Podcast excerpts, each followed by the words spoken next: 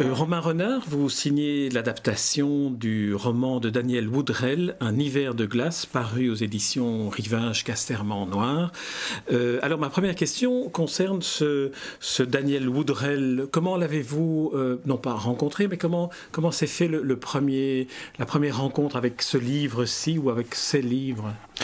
Quand j'ai commencé à, accepter l'invitation de mon éditeur, c'est-à-dire de, rejoindre la, collection Rivage Noir, euh, il y avait plusieurs auteurs qui s'offraient euh, à moi. Je n'avais pas envie de, travailler du roman noir dans le sens euh, classique du terme, à la Dachalamette ou donc avec. je n'avais pas envie de travailler sur du policier. Il y avait, il y avait certains auteurs comme James Lieberg qui m'intéressaient beaucoup. Et puis est arrivé entre mes mains Un hiver de glace de Daniel Woodrell. Je ne connaissais pas du tout l'auteur. Et là, c'est un véritable coup de foudre. Dès la première lecture, euh, au fur et à mesure des pages, je voyais les, images s'inscrire devant moi. Je sentais ce que je pouvais en faire, en tout cas. Parce que le principe de l'adaptation, c'est de savoir ce qu'on peut en faire. il y, a, évidemment plein de livres que j'aime beaucoup. Mais euh, de là à les adapter, de là en tout cas à, à savoir ce qu'on veut en faire et aussi ce qu'on peut en faire. Ce qu'on peut en faire et, quelle est la part de personnel qu'on peut euh, y mettre dedans. Qu'est-ce qui vous touche dans, dans, un livre euh, à la base? C'est ça qui est, qui, est, important. C'est vu que bah, le roman été fait pour être un roman, il n'a pas du tout besoin d'une adaptation. Un roman n'a normalement pas besoin d'une adaptation cinématographique ou de bande dessinée. Donc, qu'est-ce qu'on peut, je peux dire, ajouter, mais proposer en plus que la lecture pure du, du roman? Et, euh, et en quoi est-ce que ce roman-ci, alors, vous a, vous a parlé Vous a dit. Euh, alors, ben, c'était l'ambiance des personnages, l'ambiance euh, générale de l'histoire. Le, le, je dirais que c'est un, un, roman folk. Comme il y a une musique folk, c'est un roman folk. Et en même temps, avec un onirisme gothique qu'on peut retrouver. là-dedans.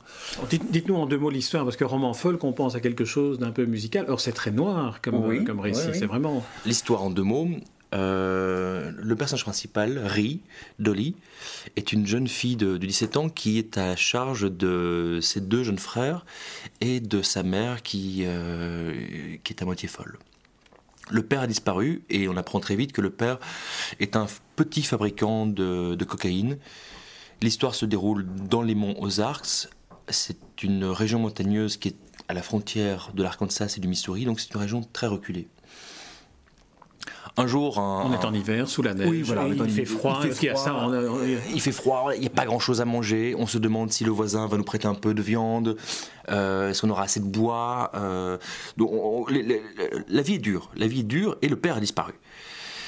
On retrouve euh, le, père quand, quand, le shérif du coin vient annoncer que le père a été euh, arrêté pour trafic de, de cocaïne, qu'il a payé sa caution pour sortir de prison, mais en hypothéquant euh, leur maison et toutes les terres.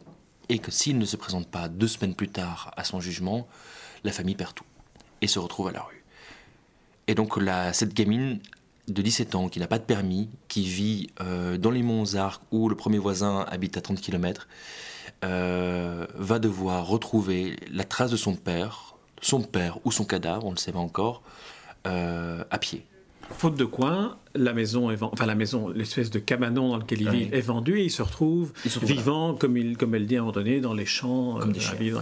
Voilà, ces mots, c'est comme des chiens, vivant comme des chiens. Et donc commence euh, sa quête, euh, qui va être une quête dure, âpre, existentielle en même temps. elle va passer de l'adolescence à l'âge adulte en, en, deux semaines.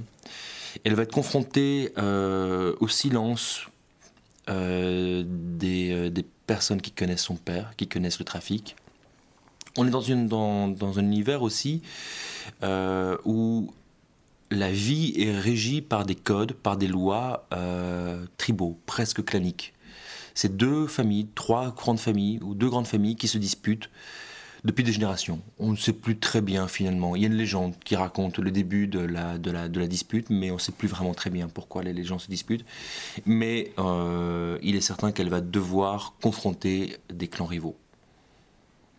Oui, confronter des clans rivaux et puis toute cette, euh, cette atmosphère de, de, suspicion sur les raisons pour lesquelles elle cherche son père. Donc, Cette jeune fille que l'on voit qui, essaye de sauver la maison, l'abri qui protège ses deux frères et sa maman folle, qui est un très très beau personnage aussi, la maman, la maman folle, on se rend compte qu'elle est confrontée à la violence des hommes et à la violence des éléments. Et ça devient, ça devient une très très belle figure, presque, presque hugolienne, je dirais. De... Tout à fait. C'est une mère courage en fait. Hein. C'est une petite mère courage. Euh, et même dans la rudesse des personnages, moi j'ai beaucoup d'empathie pour, euh, pour tous les personnages, même pour les, personnages les plus durs. Parce que, euh, comme je vous le disais, leur vie est régie par des codes, par, par, qui c'est leur environnement qui, qui, qui, donne le ton de leur vie. Mmh. Euh, un personnage que, que, j'aime beaucoup, qui est l'oncle, donc le frère du père disparu, euh, chez qui il va en premier pour retrouver la trace, qui euh, au départ va nous sembler brutal, dur. sans concession par rapport à sa, à sa nièce. Il va dans son apparence physique, parce qu'il a été brûlé, défiguré. Il est, il est à moitié brûlé. Euh, un personnage un peu effrayant au départ, euh, qui va en fait se révéler très humain.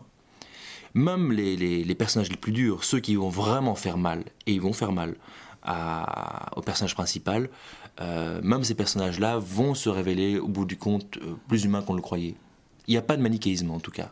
C'est ça que j'aimais beaucoup dans ce, dans, ce, dans ce, roman. Alors parlons un peu de la, démarche de, de l'adaptateur. Comment avez-vous travaillé à partir du roman pour identifier ce qui allait servir, ce qui devient une bande dessinée, enfin un, un, roman graphique à part entière?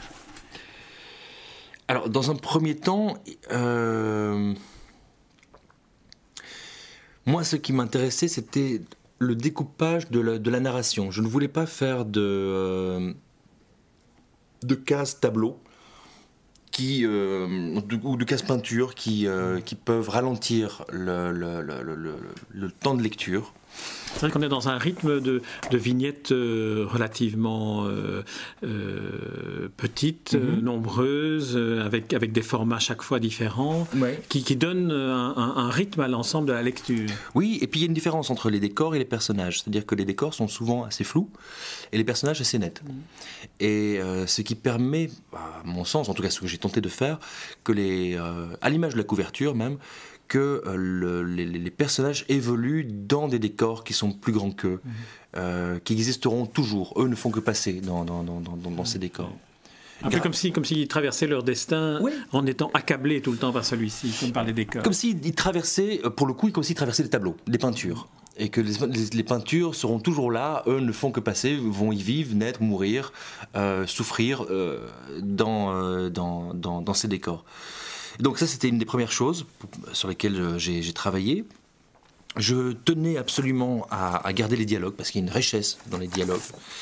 Euh, chaque dialogue a un point final et le point final de chaque dialogue est très important parce que c'est la, voix de ces gens-là. Euh, pour les avoir rencontrés sur place, je peux vous dire que ces gens sont comme ça. C'est-à-dire qu'il n'y a pas un mot de trop, il n'y a pas de mot inutile.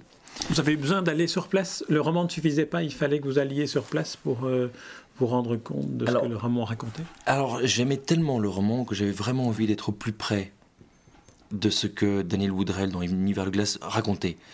Euh, il n'y a pas de livre, il n'y a, pas de, a pas de guide touristique de cette région, parce que personne ne va là-bas. Je vous dis, c'est perdu au fin fond de, de l'Arkansas et du Missouri. Il n'y a que deux routes, trois routes. Euh, la seule chose que j'avais trouvé, c'était un livre, euh, un vieux livre euh, que je n'avais pu trouver sur Amazon, donc même pas en librairie, même pas distribué.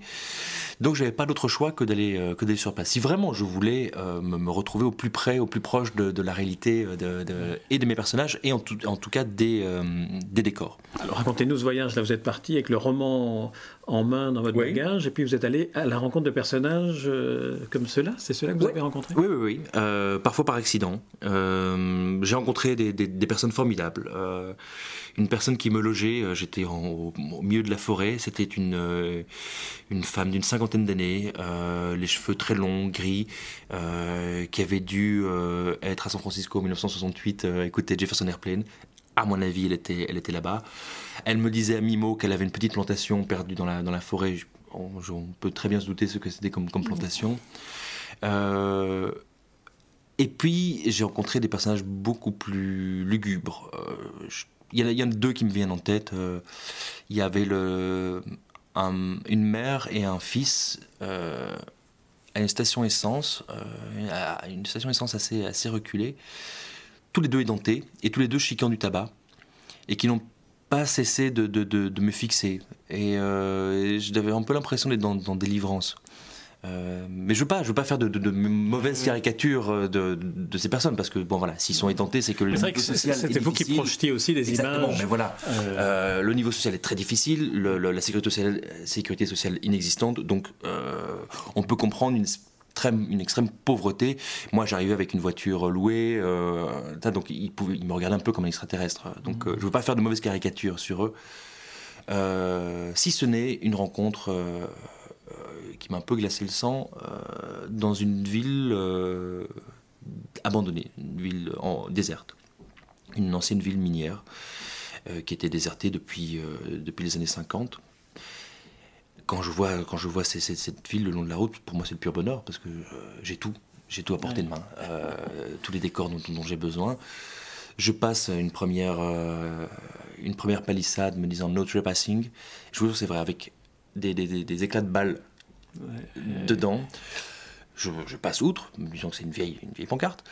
Une deuxième pancarte euh, affichant le même, euh, le même message. Et puis je suis dans la ville, je me balade dans la ville, je, je mitraille, je fais beaucoup de photos, ça c'est pour moi le pur bonheur. Et au bout, euh, au bout d'une allée, je vois une, une, vieille caravane avec un drapeau américain flottant. Pas un drapeau sudiste, un drapeau, un drapeau américain. Et la caravane, la porte s'ouvre, et sort de là un type en, jeans avec juste des bretelles torse nu et un fusil sur l'épaule. Et la seule chose qui me fait, c'est. Donc, euh, donc j'ai pas vraiment insisté. Euh, j'ai montré mon appareil photo en levant les mains et en partant, en reculant. Euh, comme ça. Puis j'ai vite pris ma voiture et j'ai foncé comme, comme un dératé.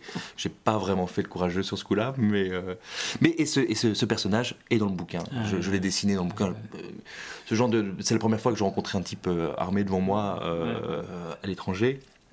Donc c'est des, des rencontres qui marquent. Alors, votre, euh, votre, ce, roman graphique est vraiment euh, dessiné euh, en noir et blanc avec des images très fortes, mais par moments vient une sorte de lumière. tout n'est pas, tout n'est pas en noir et blanc. On est dans, dans, un, dans un travail sur les, les, contrastes, sur les lumières, sur les. C'est un, c'est un. Comment est-ce, comment est-ce que vous, vous avez, vous avez travaillé ces éléments-là? On sait que le décor est flou et donc ça mhm. met en évidence l'écrasement des personnages. Parce qu'ils sont un peu. Mais, mais comment, comment est venu ce style euh, graphique-là ben, Du roman. Euh, comme je vous dis, c'est un western moderne. Il aurait pu, l'histoire aurait pu euh, se, raconter au début du XXe siècle, fin 19e, comme à l'heure actuelle. On remplace les, voitures par des chevaux, la cocaïne par, par du whisky. C'est la même, c'est la même histoire. Donc pour moi, c'est un western moderne, et j'avais envie d'être dans dans cette ambiance-là. Alors j'ai choisi la couleur sépia, c'est-à-dire que vous parliez de noir et blanc, mais c'est en fait c'est mm. une fausse bichromie. C'est-à-dire qu'il y a deux ou trois couleurs qui, euh, qui viennent s'intégrer dans, euh, dans, dans, les pages. Il y a la couleur sépia pour tout ce qui est les extérieurs et la, couleur euh, verte pour tout ce qui est intérieur. ce sont deux codes couleurs qui, moi, me regardent en fait. Hein. le, lecteur n'est pas censé le savoir. Euh, les intérieurs verts sont pour euh, les maisons, euh, pour les, intérieurs de voitures, les choses comme ça, et en même temps les intérieurs euh, pensés, donc les, flashbacks, les souvenirs et les légendes, et, donc les extérieurs par, le sépia. Mmh. Alors, Romain Renard, vous, vous avez aussi une, euh, une, pratique artistique de, storyboard, de spectacle, de, jeux vidéo. Mhm. En quoi est-ce que ces, ces, pratiques-là nourrissent le travail ou pas euh, mhm. de, du scénariste et du dessinateur de bande dessinée? Est-ce que, par exemple, cette construction des décors dont vous parliez, est-ce qu'elle est, qu'elle est, nourrie du fait que, notamment pour les spectacles de Dragon, et vous, vous écriviez et vous dessiniez des storyboards? Mhm. Sûrement, sûrement. Euh, bah, pour le spectacle euh, avec, euh, avec Franco Dragon, il est évident qu'il va pas faire ça dans les Ozarks, donc c'est un univers un peu plus clinquant. Maintenant, il est, certain que dans, dans, la, dans la construction des décors, dans la, dans la mise en scène et dans l'importance que peuvent avoir un décor sur un personnage, à mon avis, il y a dû y avoir une, influence. Maintenant, est-ce que l'influence vient de chez Dragon ou est-ce que c'est moi qui donne cette influence-là euh, quand je travaille pour eux? Ça, ça je ne sais pas. Romain Renard, je vous remercie pour cette interview et puis pour euh, ce magnifique euh, album ou roman graphique Un hiver de glace, adapté d'après le roman homonyme de Daniel Woodrell. Et c'est une édition Rivage Casterman Noir. Merci Romain Renard. Merci à vous.